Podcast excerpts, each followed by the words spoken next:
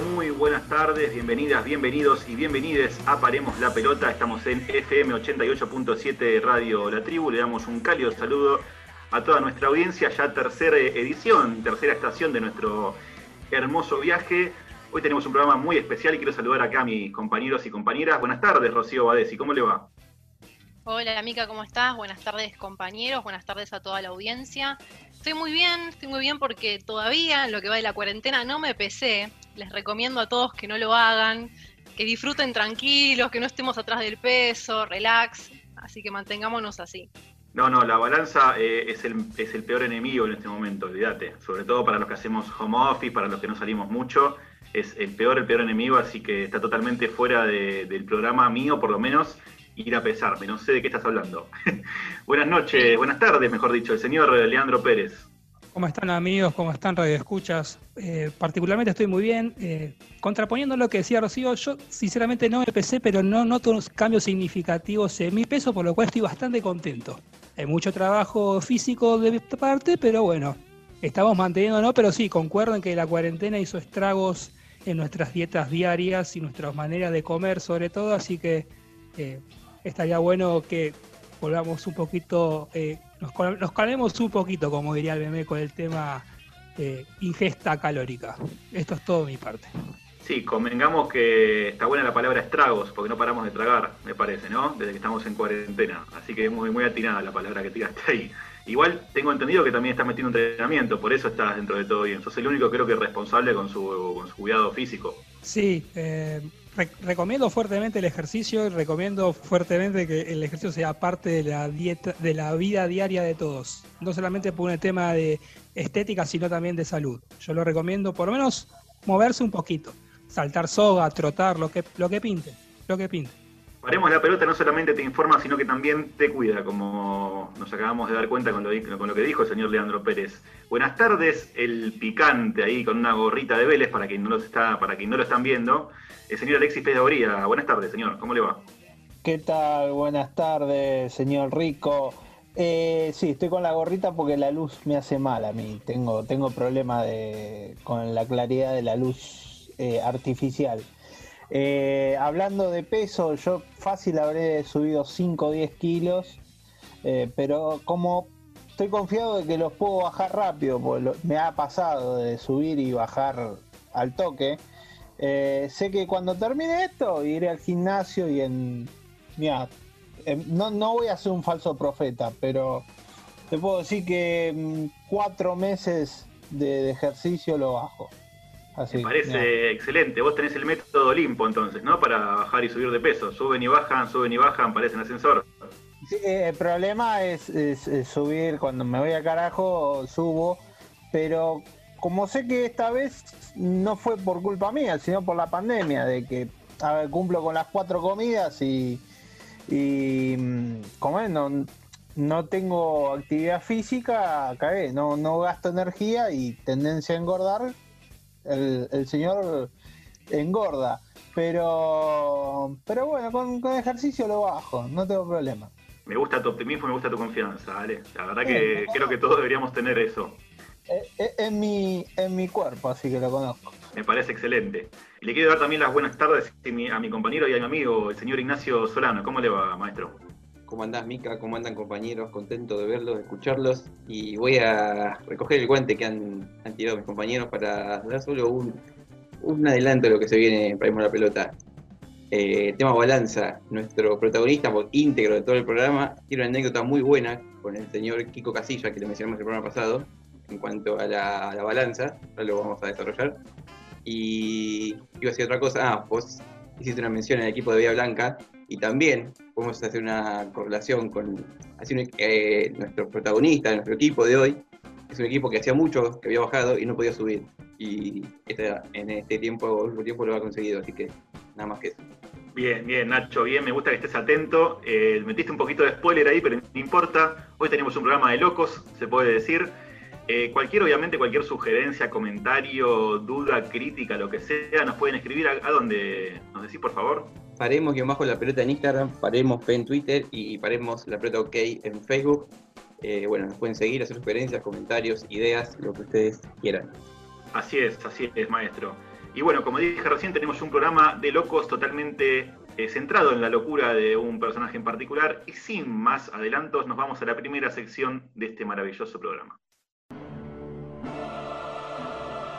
Grandes pensadores del fútbol, creadores de vaticinios inapelables, oráculos de la redonda, todo eso y no tanto. Falsos, profetas.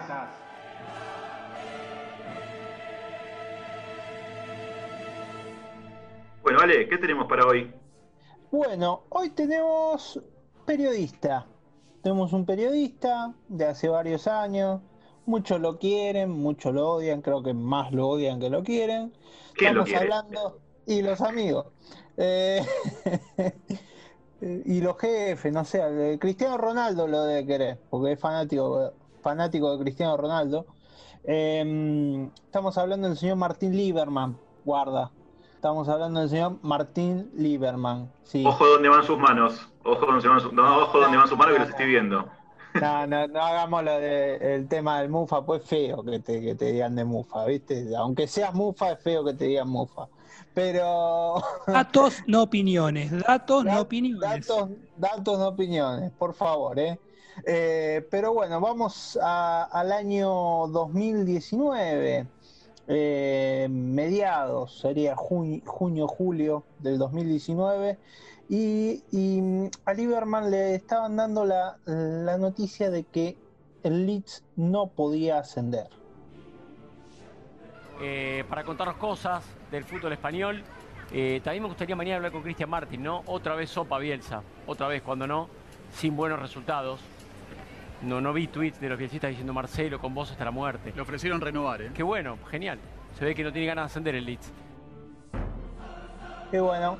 El señor Lieberman es un nuevo falso profeta gracias al don Marcelo Bielsa. Recordame si en las ediciones pasadas del programa, en los años anteriores, lo, habíamos puesto ya como falso profeta. Creo que sí, ¿no? Creo Porque es raro que no haya estado todavía. Me parece que no, ¿eh? Puede ser, ¿eh? Puede ser. E, es de tirar zapallazo, ¿viste? Porque el Liderman es de tirar títulos. Pero creo que no lo llegamos a enganchar. Pero bueno, siempre hay una primera vez. ¿Puedo tirar un datito de color nada más? El señor Martín Lieberman estuvo antes de que arranque la pandemia, la cuarentena, en Wuhan y recomendó probar un plato típico antes de que explote esto. Así que eh, no digan que no es mufa porque es claramente mufa. No puede ser que. ¿Eso está chequeado? ¿Eso está chequeado o es un sí, fake que, se está, está, subido a su cuenta de Instagram, no me acuerdo ahora, que estaba con la, mujer, la esposa o la novia, no sé, no tengo el dato, pero sí, está chequeado. ¿El plato típico está relacionado con un superhéroe famoso de, de DC Comics? Afirmativo. Eh, la sopa murciélago, vamos a decirlo. Eh, yo creo que alguien que está en sus cabales no puede recomendar esa sopa, pero bueno, eh, la recomendó el señor Martín Lieberman.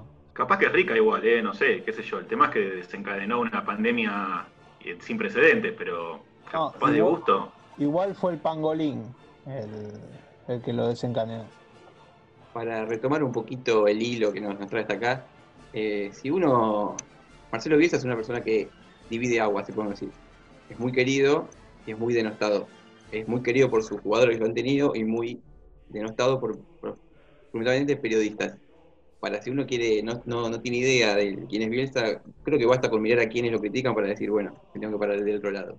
Sí, convengamos que las voces disidentes son bastante polémicas o qué sé yo, no, no son muy serias dentro del periodismo, ¿no? Hablamos de Horacio Pagani, hablamos del mismo Lieberman. El otro día, creo que fue el martes o miércoles, leí que lo había salido a criticar eh, Gerardo Peluso, un DT uruguayo. Digo, no, no tengo ahora el recuerdo de cuántos títulos ganó Peluso, posiblemente de haber ganado, pero no sé, si vos me decís que lo critica Guardiola, eh, no sé, Tite, las voces aparte de ser poco serias como dije antes, no sé qué, diplomas tienen como para rogarse eh, o para tener el tupé de, criticarlo, aparte tan fuertemente como lo hacen. No, además, eh, todo jugador que estuvo con él, salvo Andrés Guglielmi Pietro, todos hablaron bien de él. Es muy difícil encontrar a alguien que hable mal de él. Hasta el mismo Chilaver que se ha agarrado a trompadas con Bielsa, habla bien de él. Así que es muy, muy difícil que alguien que haya, haya tenido contacto con tanta gente y hable casi el 99% bien de él, eh, pueda ser alguien malo o alguien que, que labura mal. Además, se, se, nota que Bielsa es un tipo que labura. ¿Puedo sumar algo más a lo que dice Nacho? Para ver de quién, eh, de qué lado uno se puede llegar a, colocar en una hipotética distinción entre bielcistas y no bielcistas. Eh, Gustavo López, eh, también recibido de la Escuela de Periodismo de Araujo y Niembro, como Martín Lieberman y muchos de los periodistas que trabajan en los medios hegemónicos de comunicación, hoy, y para demostrar el, nivel, el bajo nivel de análisis que tienen estos tipos de profesionales, dijo lo siguiente, si es por ascender a primera, Almeida de Felipe son más que Bielsa, ¿no? Eh, sin siquiera considerar el laburo que Bielsa viene haciendo hace dos años en el Leeds. Eh, ya vamos a introducir un poquito más en el análisis de lo que le pasó a Leeds los últimos, sobre todo a principios de siglo, pero eh, sinceramente lo que hizo Bielsa en el Leeds es algo que ni el hincha más entusiasta de este equipo pensaba que podía llegar a conseguir.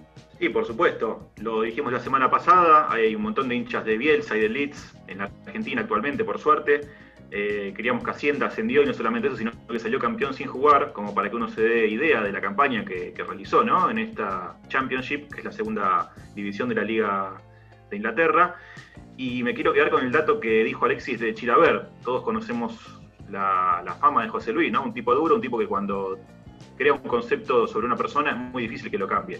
Eh, lo hemos visto hablar de Maradona, de, Roberto Trota, su ex compañero campeón del mundo con Vélez. Y de repente Chilabert, sin ninguna vergüenza, dijo que él se llevaba mal, pero que lo terminó queriendo igual, porque es una persona excelsa. También quiero decirlo, y esto hablo por mí, porque yo lo he criticado muchas veces a Bielsa, no coincido 100% con su forma de ver el fútbol, eh, pero bueno, su persona, su, don de gente y, los conceptos y el conocimiento que tiene, más allá de, de cómo lo valoran en todo el ambiente futbolístico, mmm, hace que no pueda evitar quererlo, más allá de que obviamente no nos olvidamos de que una de las peores decepciones a nivel futbolístico con, la selección argentina la vivimos con él.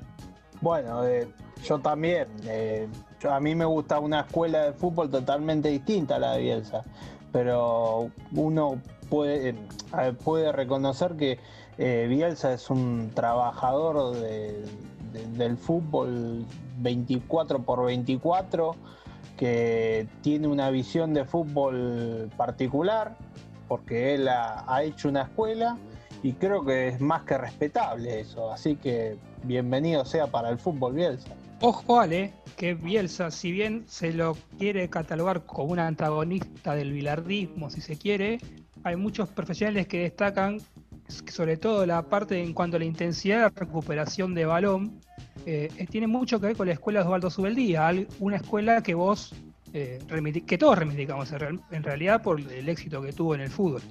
No, yo lo que decía del, de, del bielcismo, para mí es una unión de dos, de dos escuelas, que es la, la, la bilardista y la menotista. Del menotismo agarra el tema de del ataque constante, podría decir, y, del idealismo futbolístico. Y del bilardismo se, se puede agarrar eh, el tema de la recuperación, como bien decías vos, y, y el, la planificación estratégica. Lo, único distinto al bilardismo podría decirse que el bilardismo es más pragmático y no es tan idealista, pero, pero es más que respetable la, el libro Los dos Stoppers es, es, una clara referencia a Bilardo.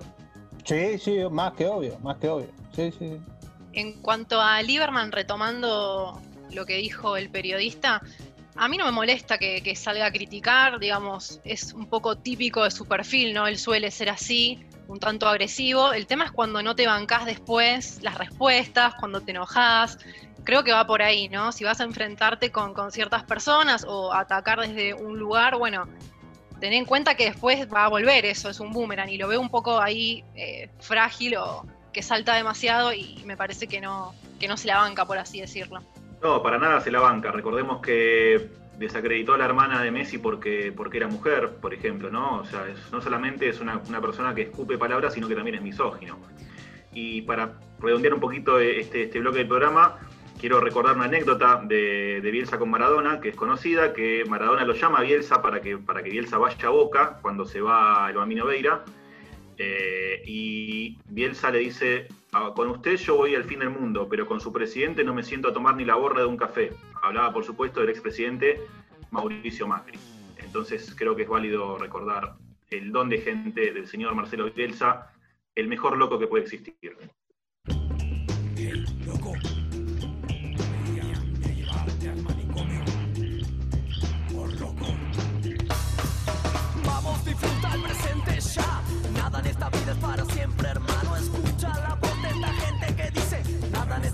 Nos pertenece para siempre. Disfruta el presente, nada de la muerte te salvará. Y no olvides abrir tu mente para ser feliz. Hay que sacudirla fuerte. Busca siempre una sensación que sacuda tu corazón. Con calor, con amor, destruye el bajón. Sigue el ritmo, chalón, chalón.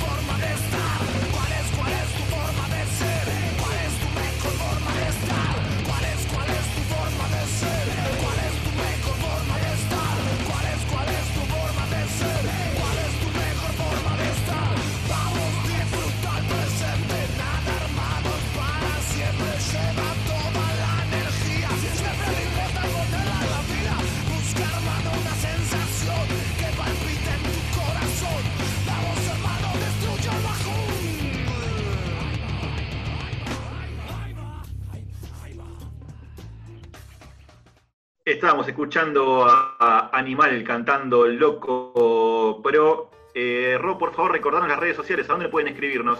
Nos pueden contactar en Twitter, Paremos P, Facebook, Paremos la Pelota OK, e Instagram, Paremos-la Pelota. Muy bien, y siguiendo con la vía de locura de este hermoso programa, vamos a nuestra mejor sección.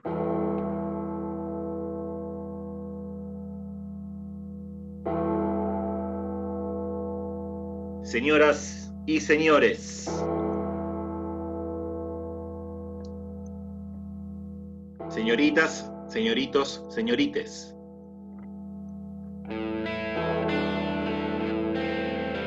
Bienvenidas, bienvenidos y bienvenides a FM 88.7 La Tribu.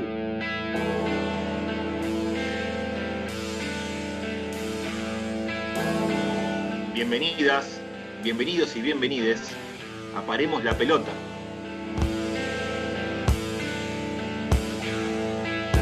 Sean ustedes muy pero muy bienvenidas, bienvenides y bienvenidos a otra edición de Rebeldes con Causa.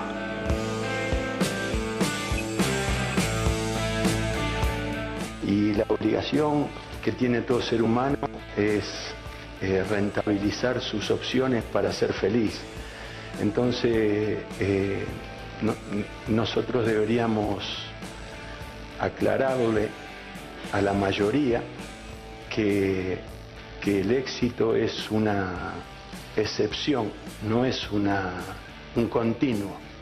Eh, los seres humanos de vez en cuando triunfan, pero habitualmente desarrollan, combaten, se esfuerzan y, y- y ganan de vez en cuando, muy de vez en cuando.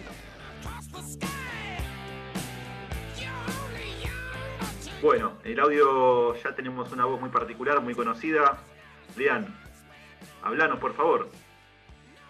Vamos a contarles, como ya habrán escuchado en el audio que nos precedió, vamos a contarles la historia de una persona a que le dicen, claramente, como ustedes sabrán, el loco, un apodo que obtuvo eh, durante su paso como entrenador del Club Sus Amores, pero que fue utilizado para describir su capacidad o su cualidad para ser uno de los últimos estandartes de una concepción del espíritu deportivo contraria a la que se nos impone en la actualidad.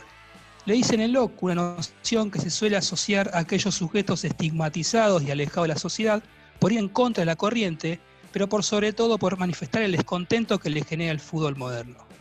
Como ustedes saben, nuestro protagonista hoy no es nada más y nada menos que Marcelo Alberto Bielsa Caldera. El loco, como se conoce, nació el 21 de julio de 1955 en Rosario, provincia de Santa Fe, y es hijo del matrimonio entre la docente cordobesa Lidia Caldera y el abogado rosarino Rafael Pedro Bielsa, y comenzó, como todos ustedes imaginarán, su carrera como futbolista en las divisiones inferiores de su amado News All Boys. Marcelo era un defensor reacio, ¿no? Se caracterizaba por una gran cualidad para ser un deportista profesional, pero eh, pese a esto pudo eh, hacerse paso y llegar a, a la primera división del Club Sus Amores. En las divisiones inferiores sus compañeros eh, lo llamaban Niño Marcelo, en clara alusión a la manera en la que el personal doméstico de su casa natal lo llamaba. En 1974 fue incluido en el seleccionado juvenil argentino que disputó el Campeonato Sudamericano Sub-20 y dos años después, el 29 de febrero de 1976, debutó en la primera división ante River Plate. A fines de ese año formó parte de la selección argentina que obtuvo la medalla de bronce en el Preolímpico de Recife, donde fue elegido como integrante del equipo ideal del torneo. Una lesión lo alejó de las canchas durante una larga temporada, lo que forzó su salida de Newell's en 1978 para ser transferido a la Gloria Cordobensa Instituto. Con este equipo fue titular durante la mitad de la temporada, pero cuando perdió el puesto rescindió su contrato habiendo jugado solamente 16 partidos. Al año siguiente fue contratado por Argentino de Rosario, donde financiaría su carrera como futbolista profesional en 19- 1980. En este club fue eh, donde convirtió su único gol de manera profesional. Al año siguiente, una vez retirado, el llamado de la UBA para dirigir su combinado marcó un antes y un después en su vida, ya que apenas tenía 27 años. Su metodología de trabajo, una forma de concebir la dirección técnica que mezcla el perfeccionismo extremo y la capacidad de convencimiento hacia el jugador, permitieron que ese combinado universitario compuesto por jugadores amateurs tuviese la oportunidad de sacarle un empate a la reserva de Boca en uno de sus amistosos. Su metodología de trabajo, una forma de conseguir la dirección técnica que mezcla el perfeccionismo extremo y la capacidad de convencimiento hacia el jugador, permitieron que ese combinado universitario compuesto por jugadores amateurs le sacara un empate a la reserva de Boca en un partido amistoso. Ese partido histórico hizo que Jorge Grifa, coordinador de las divisiones inferiores de su Newell's, lo convocara para que trabajara con él en la reconstrucción de las categorías menores leprosas. Grifa le encomendó la tarea de reclutar futbolistas. Y acá empezamos a entender por qué a Bielsa lo llaman el loco. Para llevar a cabo esta reconstrucción, Bielsa dividió el mapa de Argentina en 70 partes que recorrió en un FIA 147 en dos meses y medio. En total recorrieron más de 25.000 kilómetros y probaron más de 1.000 jugadores, algunos de los cuales se convertirán en estandartes del club unos años después, como pueden ser Eduardo Bericio o Mauricio Pochettino. La historia de cómo reclutó a Pochettino pinta en cuerpo la intensidad que Bielsa le imprime a su trabajo. Llegaron junto a Jorge Grifa, el coordinador de News, una madrugada de invierno a Murphy, una localidad ubicada a dos horas de distancia de Rosario. Tenían el apellido de Pochettino, pero no sabía dónde vivía la familia. Preguntaron, tocaron puertas, pero claramente todos dormían, hasta que encontraron la casa de Pochettino. Golpearon y el padre abrió desconfiado debido a la hora y se encontró con Bielsa y Grifa explicándole lo inexplicable. A esa hora querían convencer a Mauricio de que jugara en Newell's. Está durmiendo, fue la respuesta del padre. Finalmente accedió a un pedido insólito de Bielsa a esa hora de la madrugada. Destapar las piernas del chico. Tienen pinta de muy buen jugador, dijo el loco al verlas. Es por eso que a Bielsa comenzaron a llamarlo así, en esta etapa. Comenzaron a llamarle el loco. Ya desde ahí estaba muy obsesivo, estudiaba todo y quería tener cada detalle, así que mis colegas me empezaron a llamar loco, pero de una manera amigable, dijo unos años después en una entrevista. Su éxito en las inferiores de Newell's llevó a los dirigentes de este club a pensar en él para ser el director técnico del equipo de primera división, eh, cargos del cual se hizo en julio de 1990 por primera medida eh, que llevó a cabo como director técnico del equipo principal fue subir a 10 jugadores de la reserva, a los que mezcló con jugadores de experiencia de un Newell's que había salido campeón tres años antes, en 1988, como eran el Tata Martino, Chocho Leop, entre otros. En su primera temporada en la, en la, primera división obtuvo el torneo 1990, convirtiéndose en uno de los momentos de máxima felicidad para el loco. Más tarde reconoció una vez de ser campeón por primera vez con Newell's, creía que nada más podía pedir, pero esos momentos no duran para siempre. El éxito es imposible mantenerlo en el tiempo. También se convirtió así en el DT más joven en ser campeón del fútbol argentino. Tras consagrarse campeón de la temporada 91-92, después de ganarle a Boca por penales en la bombonera, disputó la Copa Libertadores 1992, competición en la que fue finalista con quien sería a futuro bicampeón de América, el San Pablo de Tele Santana. Semana después se consagró campeón del torneo Clausura 92, dejando estampada la cuarta estrella para Newell's y la impronta que caracterizaban a los equipos de Bielsa. Transiciones rápidas de defensa y ataque, gracias al compromiso de los 10 jugadores de campo al momento de atacar y el ímpetu de todos de recuperar la pelota cuando perdían. Pero bueno, si quieren conocer qué hace de Marcelo Bielsa un verdadero rebeldes con causa, después del corte les seguimos comentando.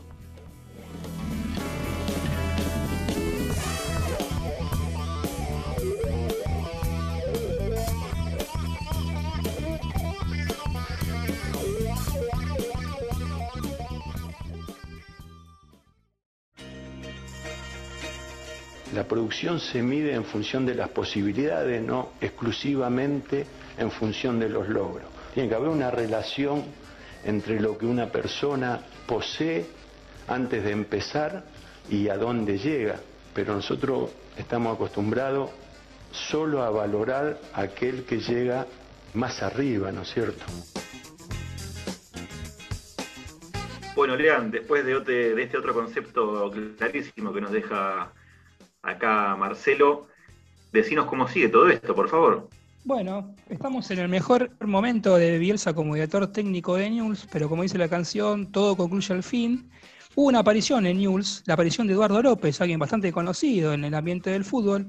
Eh, Eduardo López ingresa en la política del club de Rosario a comienzos de los 90, precisamente en 1990, y ya en el, en el 92 ya iba adquiriendo un peso relativo dentro de la, estructura política del club, lo que motivó que después del torneo del 92 el loco partiera hacia México donde dirigió primero al Atlas, le voy a contar un dato de color, durante su primer año en este club dedicó sus esfuerzos en potenciar las divisiones inferiores, probando más de 11.000 futbolistas jóvenes, de donde salieron, por ejemplo, Rafa Márquez, Pavel Pardo y Jared Boguetti, jugadores con amplia trayectoria en la selección mexicana, y posteriormente se dedicó a, a dirigir al América de México.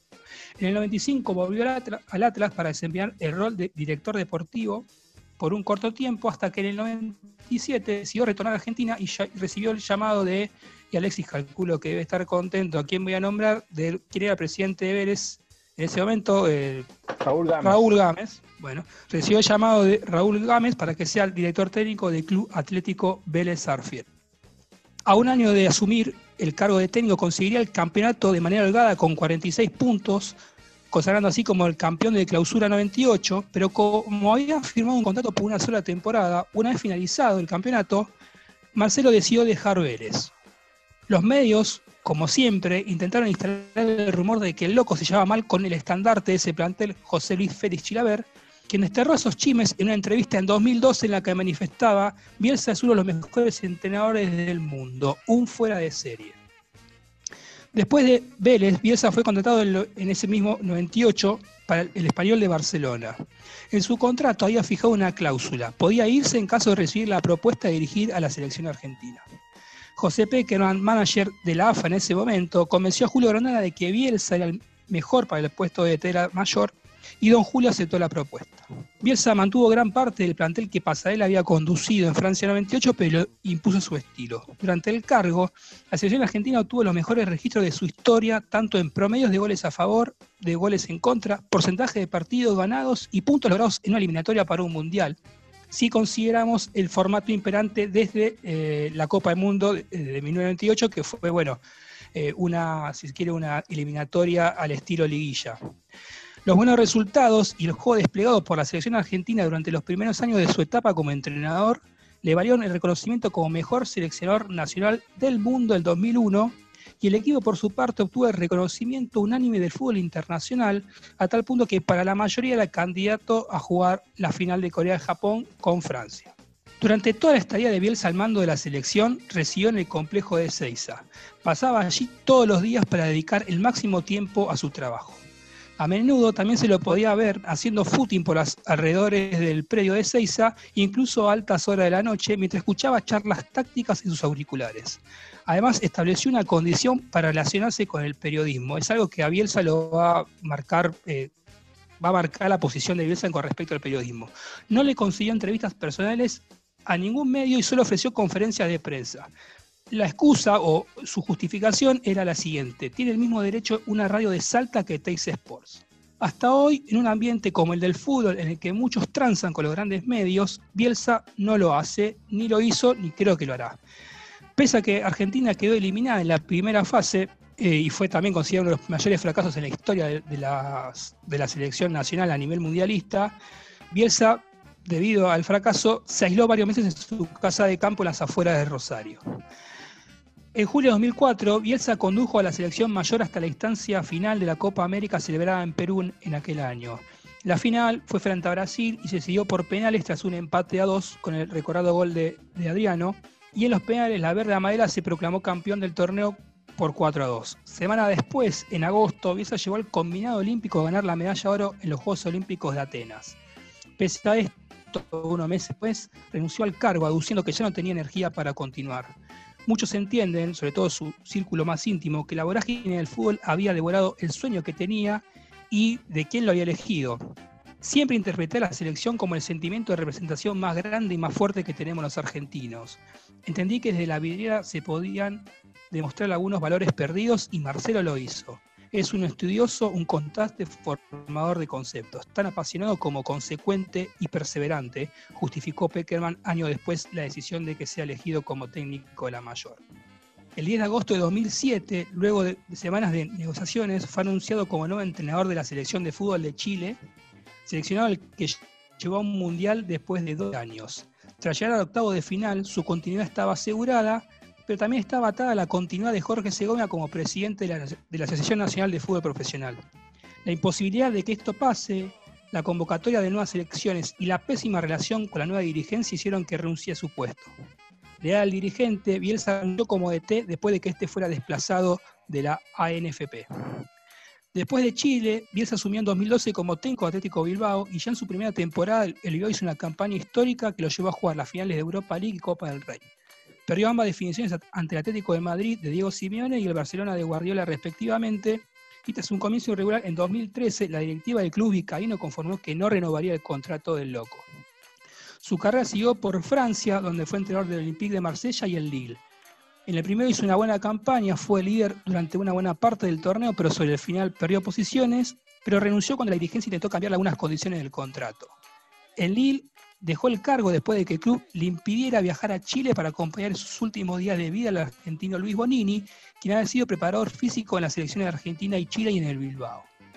Entre su paso por el Olympique y el Lille, Bielsa renunció a ser entrenador del Lazio Italia, por suerte, porque los dirigentes no habían contratado a los jugadores que había pedido. El Loco fue contratado a mediados de 2018 por el Leeds, uno de los clubes más importantes de Inglaterra, pese a que lleva 15 temporadas jugando la Football League Championship o la segunda edición de Inglaterra. El español Víctor Horta, director deportivo del club, viajó a Buenos Aires para conversar con el Rosarino y convencer al entrenador, pero se sorprendió cuando se percató de que el loco conocía el equipo mejor que nosotros.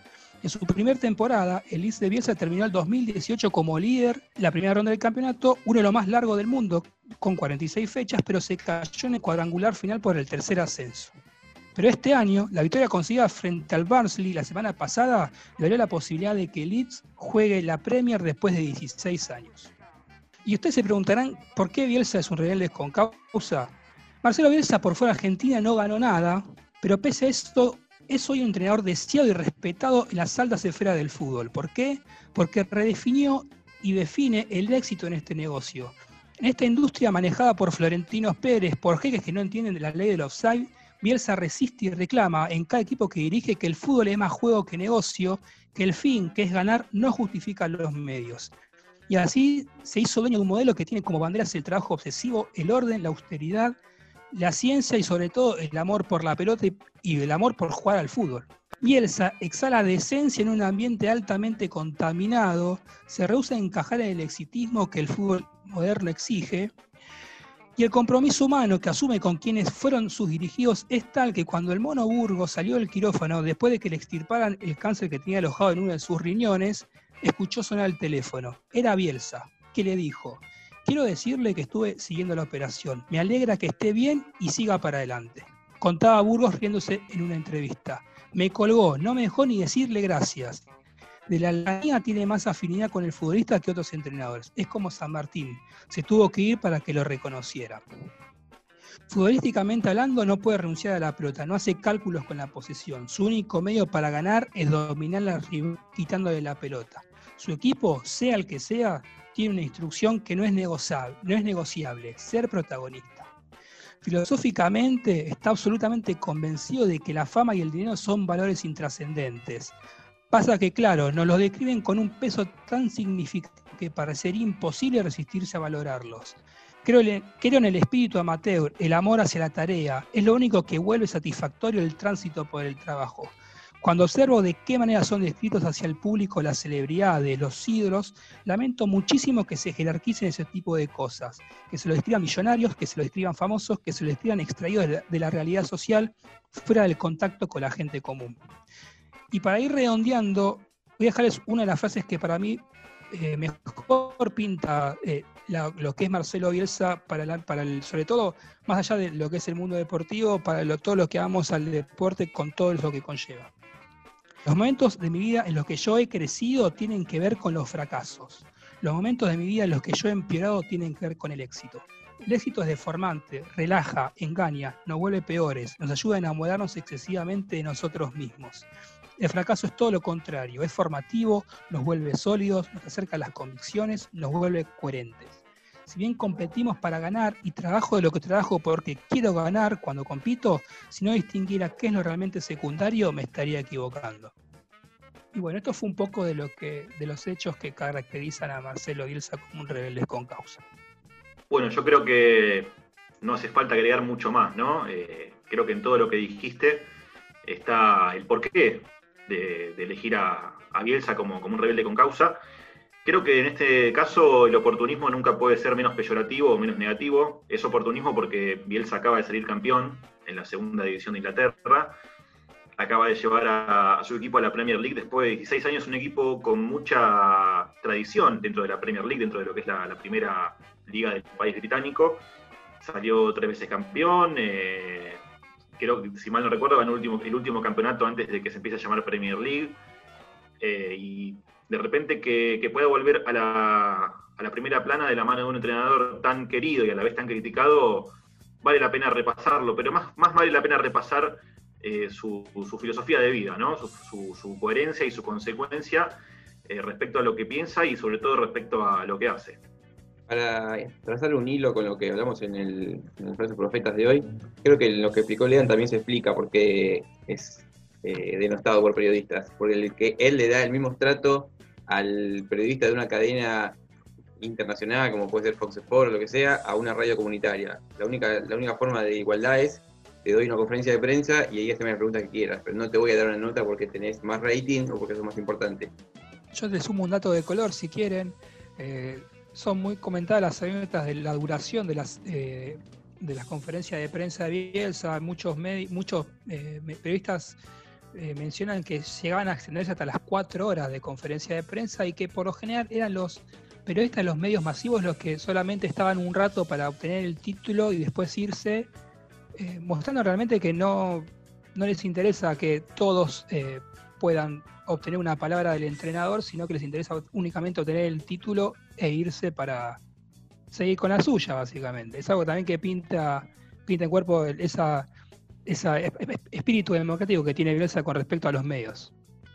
Eh, eso de la igualdad de los medios, que, que le da la misma importancia a todos los medios, también lo hace con los jugadores. Él dice, son todo, para mí todos los jugadores son iguales, tendrán distintas características, pero no es ni uno más ni menos que el otro. Ese es el problema que tuvo en su inicio con, con Chilaver en Vélez, en el cual para él Caballero era igual que Chilaver, y Chilaver le decía, no, yo soy Chilaver. Pero bueno, después terminó eh, saliendo campeón Vélez, eh, un gran campeonato y, bueno, Chilaver reconociendo que es un gran técnico y una gran persona. Sí, mirá hasta qué punto conocía a los jugadores que en el 2002 lo llama Chilabert, cuando habla con él una de las veces que lo llama, y le agradece por no ponerle al equipo en contra. Más allá ¿no? de, de que él era el director técnico y quien mandaba, entendía que había ciertos códigos de la historia y que podía volverse, el, volverse en contra en el caso de que un referente estuviera en contra de él o peleado. Retomo un poco el comienzo de Rebeldes con Causa y me quedé pensando, la mamá es docente.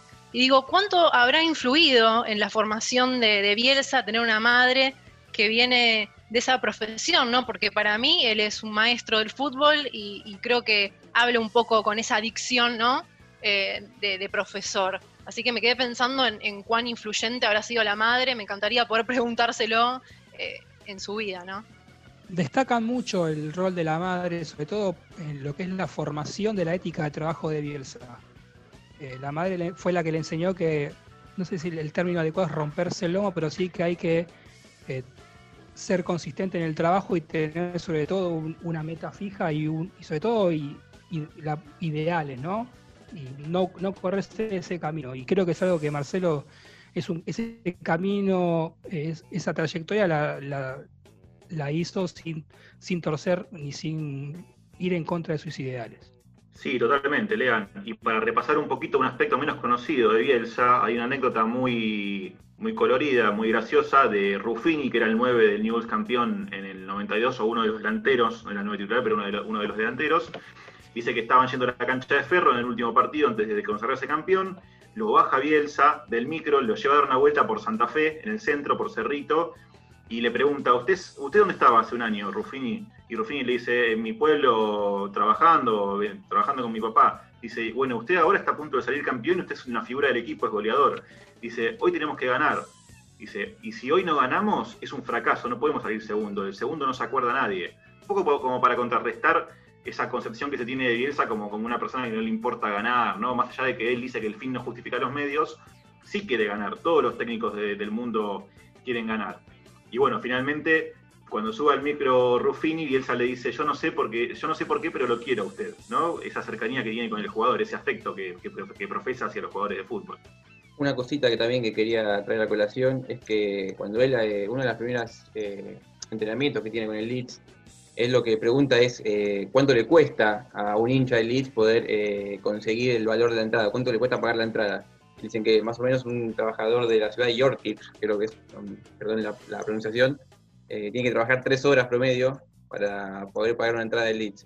Entonces él le, comunica a los jugadores que bueno, que tenían que trabajar tres horas, ellos, hacer trabajo comunitario si se quiere, tres horas, para que puedan sentir lo que le cuesta al, hincha de Leeds poder ir a la cancha todos los fines de semana a alentar al equipo eso a colación a, las comparaciones con las otras escuelas, es una comparación muy, muy acertada con, con lo que hizo Subeldía con los jugadores de, estudiantes en su momento. Los llevó a, la estación de Constitución a las 6 de la mañana y les dijo a, cada uno de los jugadores de, estudiantes, le dijo, muchachos, ustedes se quejan todo, pero los que laburan día a día son, están acá, en la estación, y, y era la hora pico de la, de la salida de la gente y bueno, eso es lo que remarcaba mucho los jugadores de, aquel estudiante de los 60. Totalmente, eso habla las claras ¿no? de, cómo estaba ubicado, de estas personas, ¿no? tanto Subeldía como Bielsa, cómo estaban ubicados en el mundo en el que vivían y la conciencia social que tenía. Y bueno, a modo de resumen, me parece que ojalá todos estuviéramos tan locos como, como él.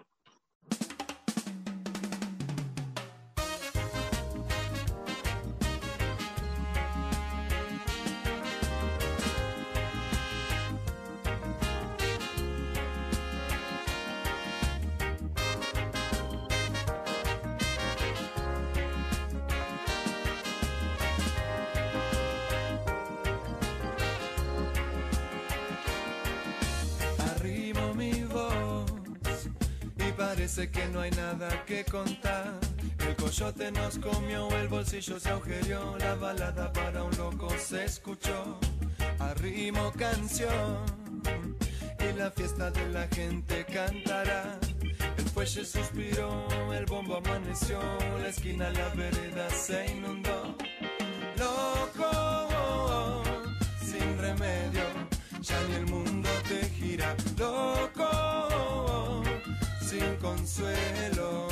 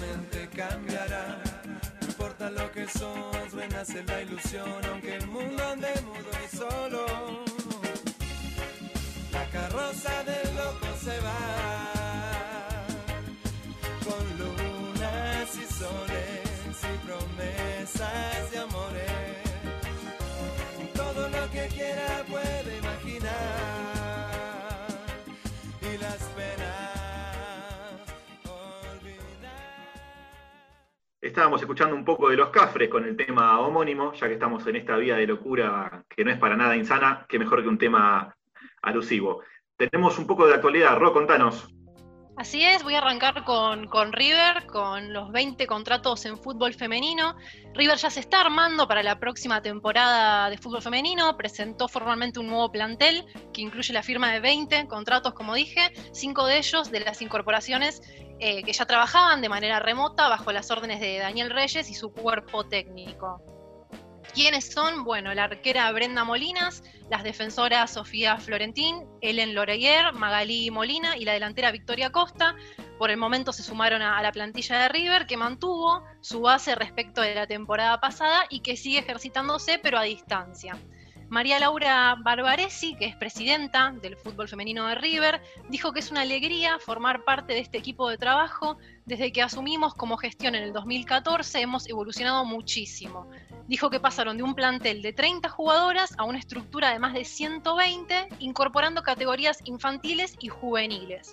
Además, la presidenta apuntó a tener a todas las jugadoras eh, profesionalizadas en el corto plazo. Por su parte, el vicepresidente primero, Jorge Brito, afirmó que es un compromiso importante que asumen desde el año pasado y un deporte en el que River es pionero, ya que son de los pocos clubes que tienen divisiones inferiores. Como en todas las disciplinas del club, apuestan mucho a lo que es el proyecto infanto-juvenil, que es el semillero eh, de River. ¿no? El club continúa desarrollando el área y el proyecto que encaró está dando sus frutos. Actualmente cuenta con representantes en las selecciones nacionales, cinco jugadoras integran el staff de la sub-20, otras siete se entrenan con la sub-17 y cuatro más con la sub-15. Después les traigo una notita muy interesante, eh, se llama Género Deporte y un curso que es un golazo. ¿De qué trata? Bueno, la Secretaría de Deportes de la Nación, a cargo de Inés Arrondo, armó un programa de capacitación y sensibilización que conocieron federaciones, atletas, entrenadores y clubes de todo el país. ¿Cómo se llama? Escuchen esto. Lo que no podés dejar de saber sobre género, masculinidades y violencia. Guillermina Gordoa, que es la directora nacional de políticas de género, explica que el curso nació como una herramienta de debate y reflexión que busca poner en común una mirada sobre los conceptos, los desafíos y las prácticas que hay que transformar para poder avanzar justamente en un deporte equitativo y libre de violencia por motivos de género. La aceptación estuvo reflejada en las más de 8.000 personas que a través de sus clubes, federaciones o las secretarías de deporte provinciales completaron la capacitación. Todo el material lo pueden encontrar online, es gratuito, interactivo y muy fácil de abordar. Por el celular o la computadora se accede fácilmente a cada uno de los materiales, además es autoadministrable, o sea, quiere decir que no es necesario realizarlo todo en un mismo momento, sino que se puede ir completando en etapas y quien lo termina obtiene su certificado. Y para finalizar, cierro con una notita de tenis femenino, una nueva promesa que viene pisando fuerte, es la checa Brenda Fruvirtova, tan solo 13 años tiene y le ganó en dos sets a su compatriota Katerina Siniakova de 24 años y número 54 del mundo. Esto fue en una exhibición en República Checa. La joven jugadora ganó en dos sets 7-6-6-1 a Siniakova, que alcanzó los octavos de final en Roland Garros del año pasado y fue campeona en la Copa Federación con un papel destacado en el 2018. Para los seguidores del tenis, Fru Virtova no es un nombre totalmente desconocido. En febrero ya la tenista había ganado un torneo que es el Lidl Aces, campeonato mundial para jugadores menores de 14 años. En el conjunto de, de las victorias conseguidas sucedió a su propia hermana, se llama Linda. Y el tiempo dirá, quizás todavía es muy pronto, pero qué sé yo, ¿no? A ver si destrona el poderío que tienen las Williams. Recordemos que Sharapova le ha ganado a Serena en el 2004 en la final de Wimbledon. ¿Por qué no Brenda, no? Sí, tenía 17 años Sharapova cuando le gana a Williams en la final, ¿no? Era también una adolescente.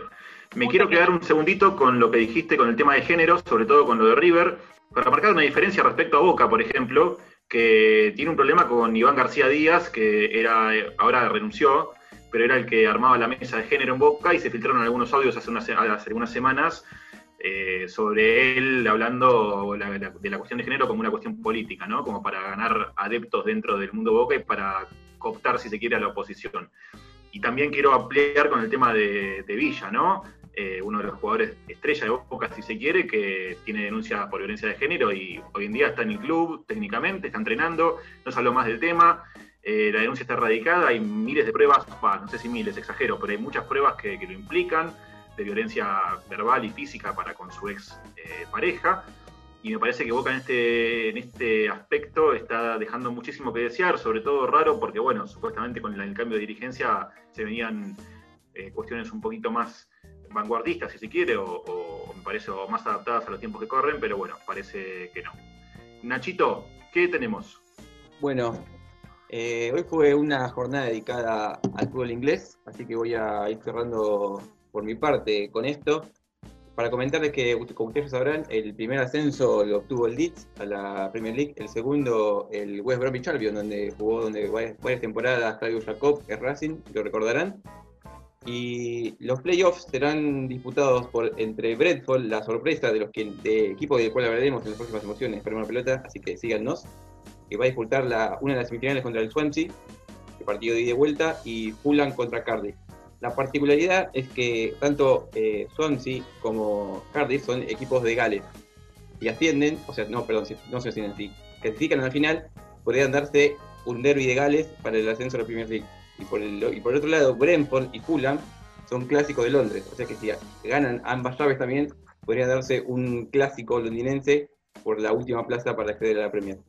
Perfecto, Nachito, muchas gracias ahí con información al instante como siempre. Queremos también recordarles que nos escriban, que nos propongan cosas en nuestras redes sociales que son, Nacho. Paremos que bajo la pelota en Instagram, paremos en Twitter y paremos la pelota ok en Facebook. Nos escriben, nos escuchamos, nos percibimos por esas vías. Así es, señor.